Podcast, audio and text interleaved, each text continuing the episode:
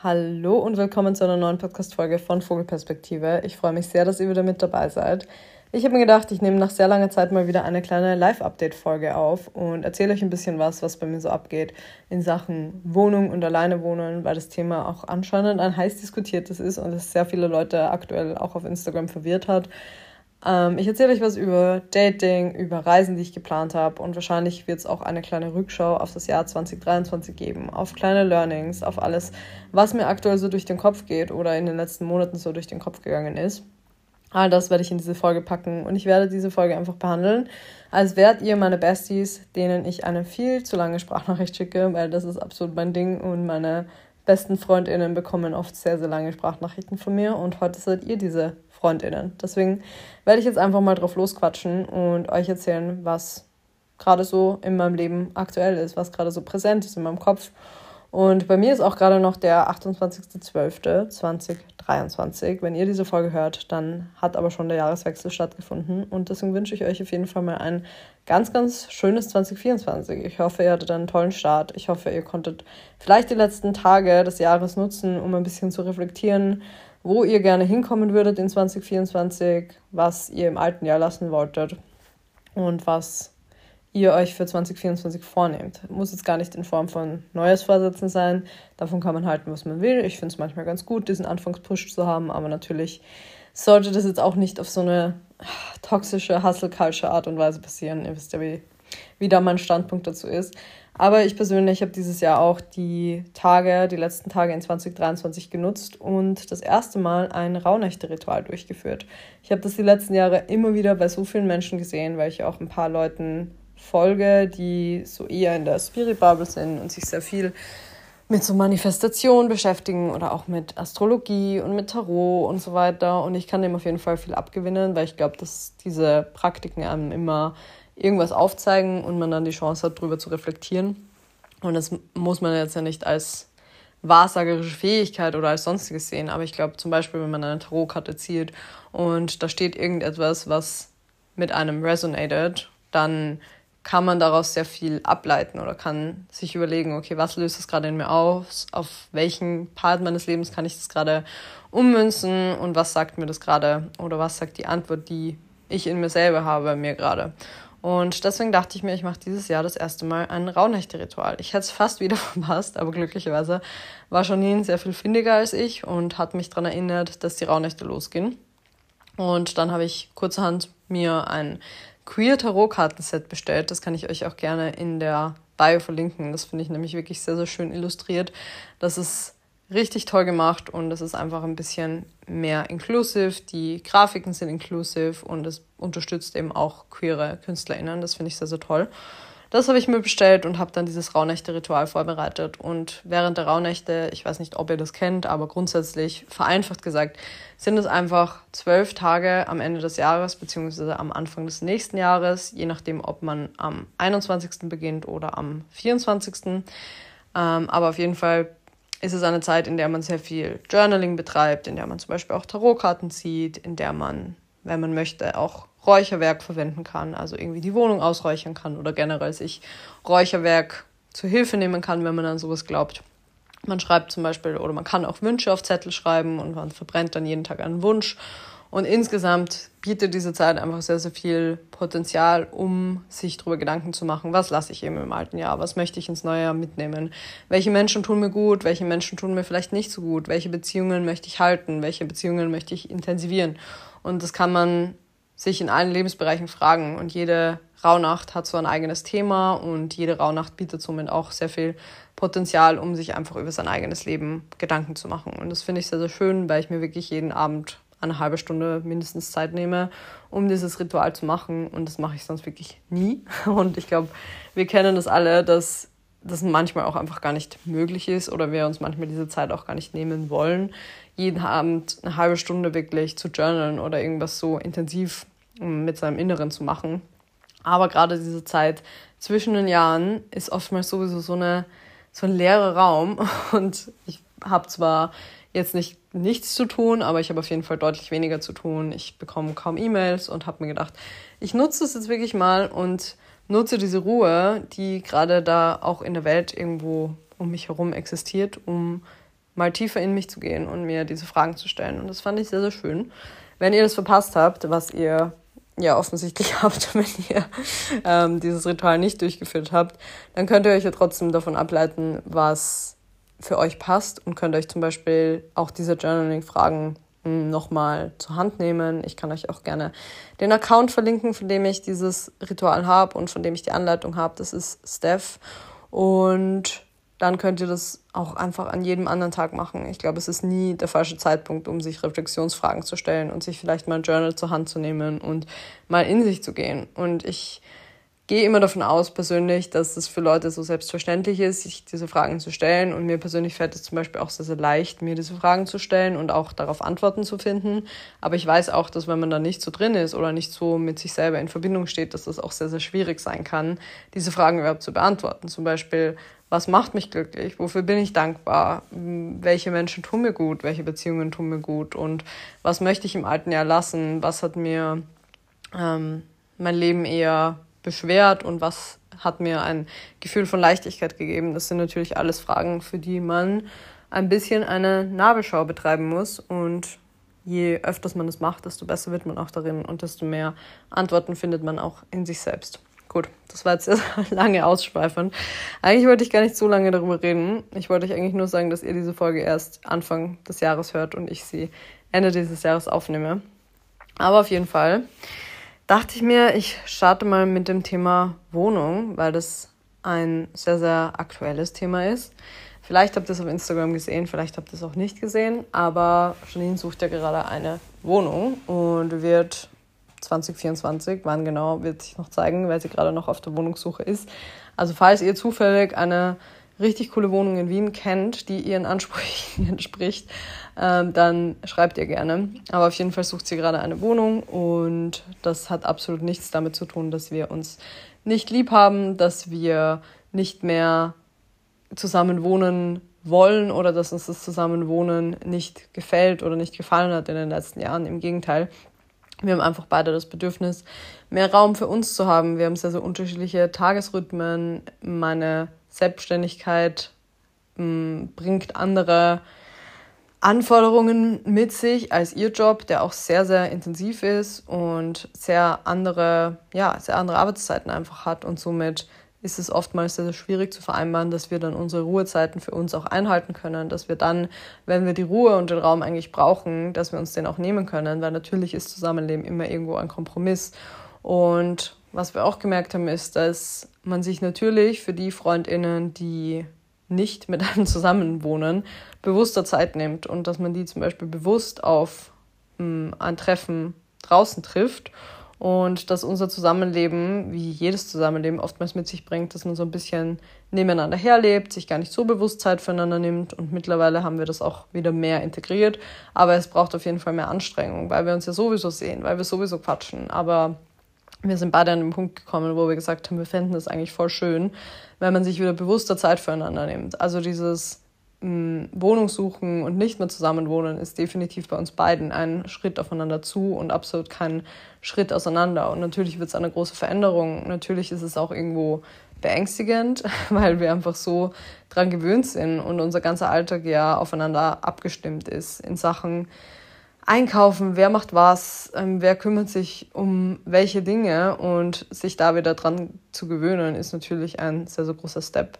Ich habe jetzt auch seit sehr langer Zeit nicht alleine gewohnt. Ich habe ja in der ersten Wohnung, in die ich jemals gezogen bin, alleine gewohnt, also mit 19.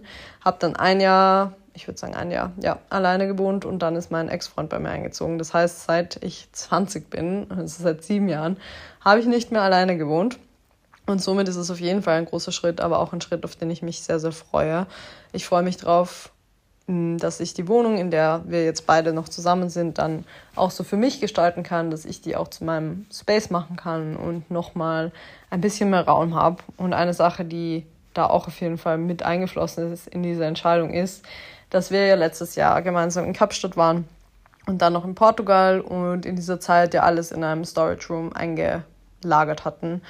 Und somit haben wir uns davor von sehr vielen Besitztümern getrennt. Wir haben auf jeden Fall sehr viel minimalistischer gelebt, als wir das jetzt tun, was auch logisch ist. Wenn man mehrere Monate im Ausland verbringt und einfach eigentlich aus einem Koffer lebt, dann merkt man oftmals so, hey, ich brauche eigentlich gar nicht so viel. Und das ist natürlich alles schön und gut.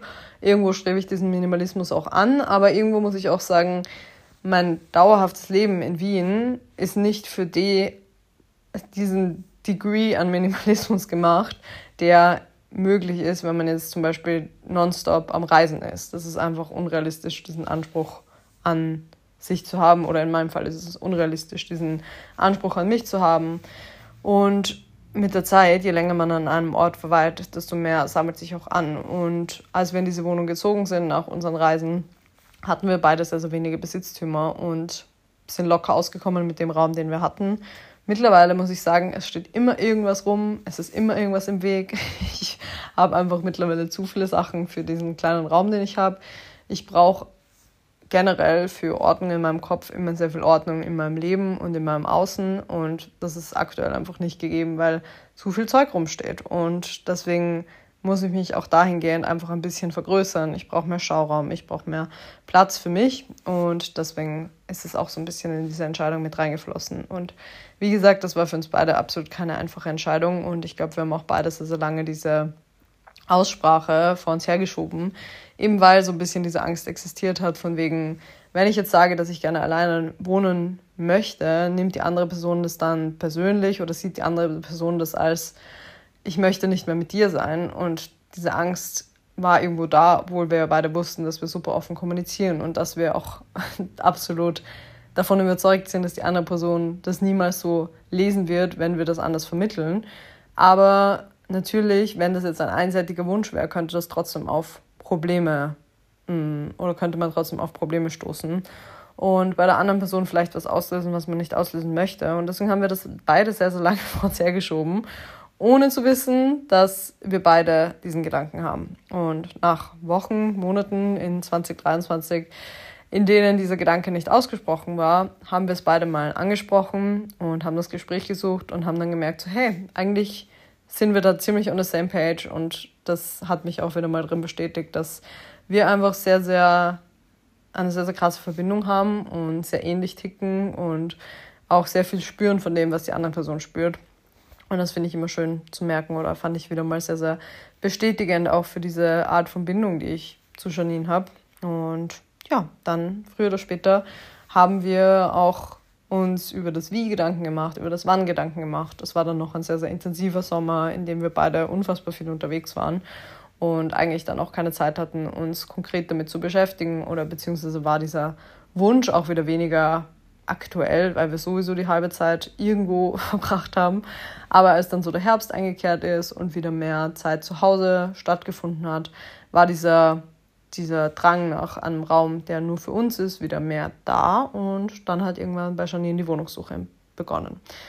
Das ist jetzt diese ganze Background-Story dazu. Und ich dachte mir, ich hole euch da einfach mal ins Boot, weil oftmals ja sehr viel auch geredet wird über solche Dinge. Es wird sehr viel vermutet, es wird ähm, es werden irgendwelche Theorien aufgestellt, was da jetzt vielleicht sein könnte. Und am Ende des Tages ist einfach nichts. Also es ist kein, kein böses Blut, es ist keine Entfernung voneinander. Wir haben uns unfassbar lieb. Unsere Beziehung hat sich in den letzten Jahren auf so viele Arten und Weisen weiterentwickelt und ist nach wie vor für uns beide, glaube ich. Also ich kann ja nur für mich sprechen, aber von dem, was wir uns auch gegenseitig zeigen, auf jeden Fall eine der wichtigsten Bindungen in unserem Leben. Und wir stehen uns unfassbar nahe, wahrscheinlich noch näher, als wir uns jemals standen, weil wir beide noch viel offener kommunizieren. Und das ist wahnsinnig schön. Und vielleicht ist es auch immer wieder mal ein Zeichen oder das ist ja auch immer wieder mal ein Thema, das ich mit euch bespreche, das für sich selbst einzustehen und seine Grenzen zu ziehen und vielleicht auch sich selbst an erste Stelle zu stellen, nicht bedeutet, dass man andere Personen nicht liebt. Und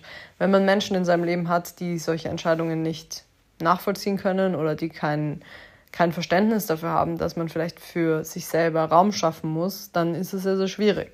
Und dann sind es oftmals vielleicht gar keine Beziehungen, die einem sonderlich gut tun. Und da kann ich mich auf jeden Fall sehr, sehr glücklich schätzen, dass ich nicht in dem ähm, in der Situation bin, solche Beziehungen zu führen, in denen das ein Tabu ist, meinen eigenen Raum einzufordern und umgekehrt genauso, sondern dass dieses, ich ziehe für mich Grenzen, ich brauche meinen Raum und ich stehe dafür ein, dass es auf beiden Seiten sehr, sehr gerne gesehen wird und das wollte ich euch an dieser Stelle mitgeben, weil das, glaube ich, auch ein sehr, sehr gutes Learning ist. Ein weiteres Thema, das vielleicht sehr, sehr spannend ist, ist mein Datingleben. Darüber könnte ich wahrscheinlich tatsächlich eine ganze Podcast-Folge aufnehmen, aber ich versuche mich mal ein bisschen kurz zu fassen, damit dieses Thema nicht den Rahmen der Podcast-Folge sprengt. Ich würde sagen, dass ich jetzt auf jeden Fall an einem ganz anderen Punkt bin, als ich noch vor einem Jahr war. Vor einem Jahr hatte ich immer noch sehr damit zu kämpfen, über die Trennung hinwegzukommen. Ich habe immer noch sehr wenig Bedürfnis nach Nähe gehabt. Ich habe in den Monaten nach der Trennung eigentlich so gut wie gar nicht gedatet. Ich habe es hin und wieder mal versucht, bin auf, ein, auf das eine oder andere Date gegangen, aber habe dann sehr schnell auch festgestellt, dass ich eigentlich noch gar nicht bereit bin oder dass mein Fokus einfach gerade ganz woanders liegt. Und dann vor, ich würde sagen, ungefähr einem Jahr habe ich auch beschlossen, dass ich langsam trotzdem mich aus dieser Komfortzone pushen möchte, wieder mehr auf Dates gehen möchte und es kam mir ganz gelegen, dass ich in dieser Phase auch nach Bali geflogen bin. Und über diese Dating-Stories in Bali habe ich auch sehr viele Podcast-Folgen aufgenommen, weil das irgendwie eine sehr aufregende und lustige Zeit war. Es war jetzt kein starkes Bedürfnis aus mir selber, dass ich wieder auf Dates gehe oder Menschen wieder nah an mich ranlasse, aber ich würde sagen, ich bin ein Mensch, der sehr ähm, sehr in Verbindung mit sich selber steht. Und ich wusste schon, wenn ich jetzt auf Dates gehe, dann überschreite ich damit jetzt nicht meine Grenzen, sondern push mich so ein bisschen aus meiner Komfortzone, aber in einem Rahmen, in dem das absolut okay ist und in dem ich mich jetzt nicht damit überfordere. Und das war dann auch mein Vorhaben für 2023, dass ich zumindest zweimal im Monat auf ein Date gehe.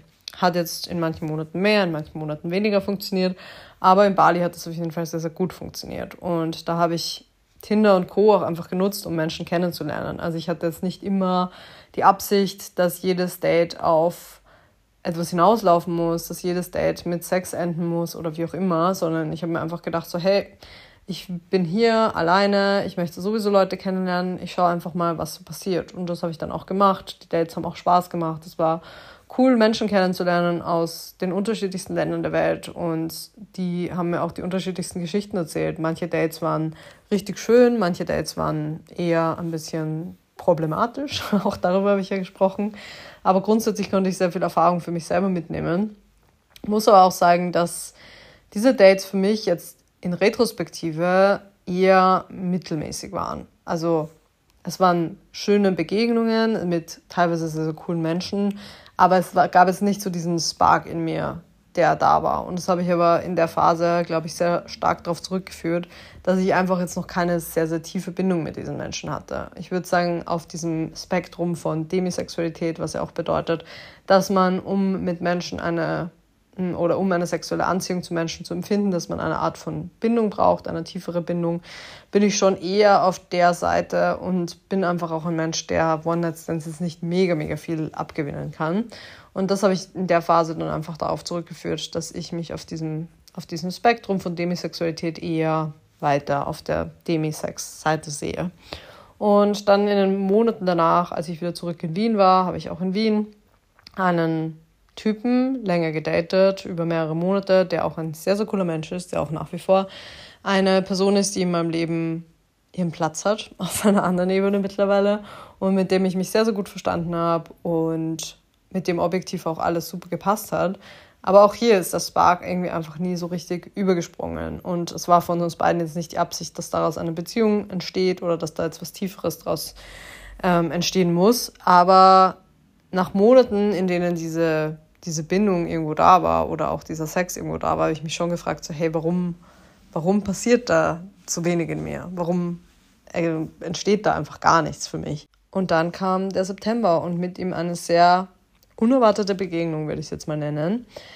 Ich habe das erste Mal seit Monaten begonnen, eine Frau zu daten. Und in dem Moment, als der erste Kuss mit ihr stattgefunden hat, wusste ich, oh, so soll sich das anfühlen. Ach so.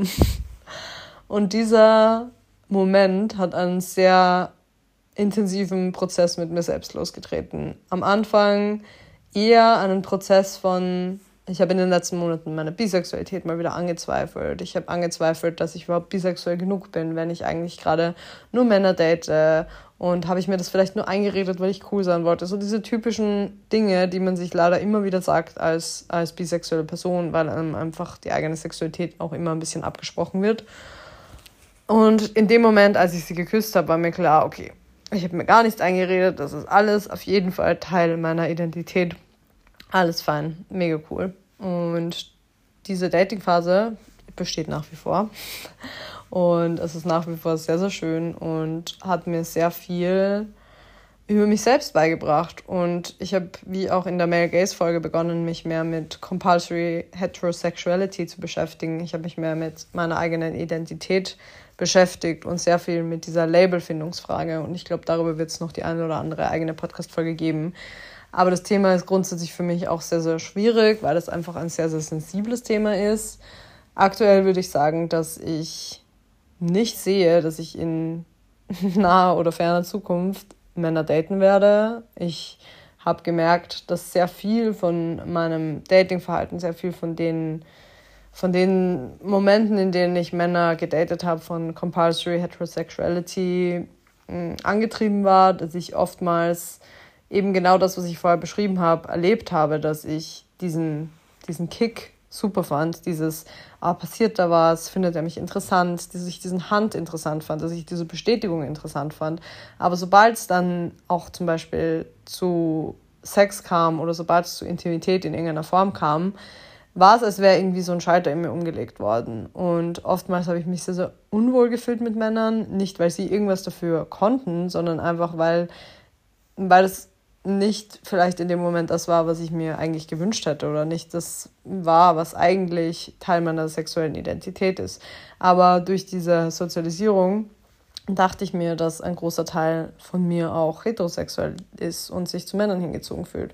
Und ich möchte es jetzt gar nicht pauschalisieren. Ich möchte nicht sagen, dass keine Erfahrung zu Männern jemals legit war, dass keine Erfahrung, die ich mit Männern gemacht habe, irgendwas in mir ausgelöst habe oder dass ich niemals Männer geliebt habe, weil das glaube ich schon. Aber ich glaube auch, dass Labels sich einfach verändern und aktuell sehe ich das Label bisexuell gar nicht für mich. Das Label queer ist für mich nach wie vor eines, mit dem ich mich sehr, sehr wohl fühle. Aber ich würde sagen, momentan sehe ich meine Zukunft einfach mit einer Frau an meiner Seite. Ich sehe mm, mich selber weniger als bisexuell, als ich es in den letzten Jahren getan habe. Und dieser Gedankenprozess ist einfach, wie gesagt, noch sehr im Gange und ich habe darauf auch selber noch keine finale Antwort. Aber das habe ich, glaube ich, auch in der letzten Podcast-Folge oder in der vorletzten schon besprochen. Ich finde es auch schön, Menschen an Gedankenprozessen teilhaben zu lassen, die jetzt noch nicht so abgeschlossen sind.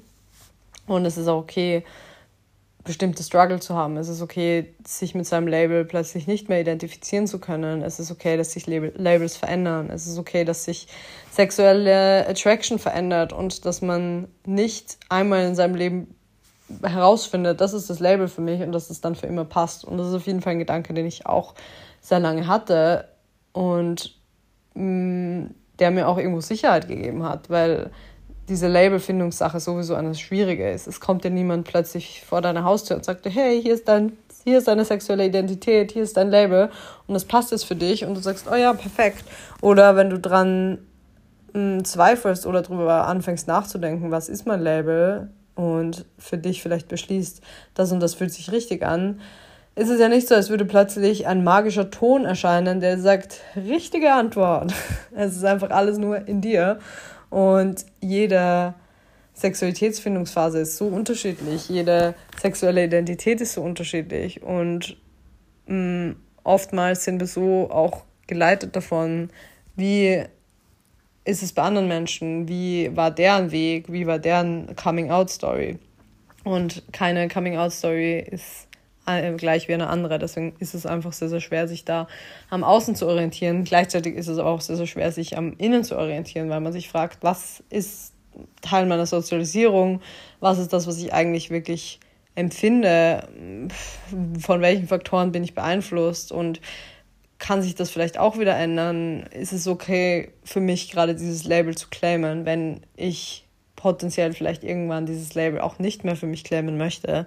Das sind einfach Fragen, die ich mir in den letzten Monaten gestellt habe und die, ja, die sehr viel in mir ausgelöst haben, die sehr, sehr schwierig sind. Aber bottom line ist, dass ich aktuell eine sehr, sehr tolle Frau date und sich das sehr schön anfühlt und ich damit sehr, sehr glücklich bin und mal schauen werde, wo sich diese, diese ganze Geschichte hin entwickelt. Ja, so viel zu meinem Datingleben. Zum Schluss möchte ich noch kurz auf das Thema Reisen eingehen. Ich war ja 2023 unfassbar viel unterwegs und durfte so tolle Reisen erleben. Teilweise durch berufliche Möglichkeiten, teilweise auch einfach, weil ich die Freiheit habe, in meinem Job von überall aus arbeiten zu können, zumindest für ein paar Wochen. Und das ist alles ein riesengroßes Privileg und das ist mir auch sehr bewusst. Und gerade weil mir das so bewusst ist, habe ich mich in den letzten Wochen sehr mit dem Gedanken auseinandergesetzt. Kann ich das wieder für mich in Anspruch nehmen? Steht mir das überhaupt zu? Und ich habe mich selber wieder so ein bisschen hinterfragt. Gleichzeitig weiß ich aber auch, wie unfassbar gut mir das tut, wenn ich zumindest einen kleinen Teil des Winters irgendwo anders verbringen kann und dass ich so gefühlt das ganze Jahr davon zehre, wenn ich das mache. Und die Entscheidung ist mir wirklich absolut nicht leicht gefallen, aber ich habe sie gestern dann endlich final getroffen und habe mir erneut einen Flug nach Bali gebucht. Und zwar auch, weil eine Freundin von mir, die ich erst dieses Jahr tatsächlich kennengelernt habe, mehrere Monate auf Bali ist und ich sie auch gerne besuchen möchte. Und irgendwie kam mir das auch so ein bisschen wie ein Wink des Schicksals vor, dass sie mich indirekt dahin auch eingeladen hat und mich gefragt hat, ob ich nicht Lust habe, sie dort zu besuchen. Und das hat sich in dem Moment so richtig angefühlt, dass ich dann auch beschlossen habe, das einfach zu machen. Und beschlossen habe, diese Chancen, die mir das Leben bietet, auch einfach anzunehmen, weil man auch nie weiß, was sich verändern wird. Das, ich weiß nicht, ob mein, mein Beruf, meine berufliche Laufbahn das immer in der Form zulassen wird, wie sie das aktuell zulässt. Ich weiß nicht, ob ich immer diese extremen Freiheiten haben werde. Und ich denke mir einfach immer wieder, dass ich solche Gelegenheiten beim Schopf packen möchte und auch sehr aus dem Bauchgefühl heraus entscheiden möchte. Und deswegen habe ich das wieder gemacht und werde im Februar für ein knappes Monat, dreieinhalb Wochen, nach Bali fliegen. Ich habe aktuell noch nichts außer den Flug gebucht und werde das, glaube ich, diesmal ein bisschen spontaner vielleicht entscheiden. Ich werde mich vielleicht nicht nur an einer Base aufhalten, sondern ein bisschen mehr von Ort zu Ort tingeln und es auf mich zukommen lassen. Vielleicht passiert es dann auch ganz anders. Ich weiß es jetzt absolut noch nicht. Ich möchte dieses Mal auf jeden Fall auch mehr von dem Breathwork und Meditationsangebot mitnehmen, das es auf der Insel gibt. Damals war ich ja noch gar nicht so sehr in diesem Thema drin, aber habe dieses Jahr da auf jeden Fall meinen Zugang gefunden und freue mich da auf neue Erfahrungen. Ich möchte auf jeden Fall auch surfen. Das war das letzte Mal auch auf meiner Agenda, aber leider habe ich mich ja zwei Tage vor Abreise an der Schulter verletzt, was sehr, sehr ungünstig war. Also hoffe ich darauf, dass mein Körper das diesmal mitmacht und dass ich auch diese Erfahrung mitnehmen kann. Und ansonsten werde ich mich einfach der Herausforderung stellen, diese positive Erfahrung, die ich beim letzten Mal gemacht habe, nicht wiederholen zu wollen, sondern das als ganz neue eigene Erfahrung zu sehen, auch wenn es am selben Ort ist. Ich glaube, das kann immer sehr, sehr schwierig sein, aber ich freue mich einfach auf das, was kommt und glaube, dass es ganz, ganz schön wird. Und ich freue mich drauf, Anfang Februar diese Reise anzutreten und wieder einen Monat des Winters überbrücken zu dürfen. Ich werde euch auf jeden Fall auch ein bisschen mitnehmen und bin gespannt, was 2024 so mit sich bringt. Es wird auf jeden Fall auch wieder mindestens ein Retreat, wahrscheinlich sogar zwei Retreats von Judith und von mir geben, die wir veranstalten. Darauf freue ich mich auch schon wahnsinnig. Und der Rest von 2024 wird eine sehr mh, mm, offene Reise, ein sehr offenes Abenteuer. Ich weiß noch gar nicht, was auf mich zukommt. Ich bin sehr, sehr happy mit dem Jahr, das gerade hinter mir liegt und bin sehr, sehr zufrieden, bin sehr, ja, sehr mit mir selber im Reinen und einfach wahnsinnig dankbar für die Erfahrungen der letzten zwölf Monate und hoffe, dass ihr auch einen guten Start in das Jahr hattet. Ich bedanke mich bei euch fürs Zuhören und hoffe, dass ihr vielleicht was mitnehmen konntet von den Erfahrungen, die ich geteilt habe. Ich bin immer dankbar, wenn ihr die Zeit habt, den Podcast zu bewerten, vielleicht auch an Freundinnen weiterzuempfehlen. Und ich freue mich darauf, Gedanken mit euch zu teilen in den nächsten Monaten und wünsche euch noch einen wundervollen Tag und bis zum nächsten Mal. Tschüss.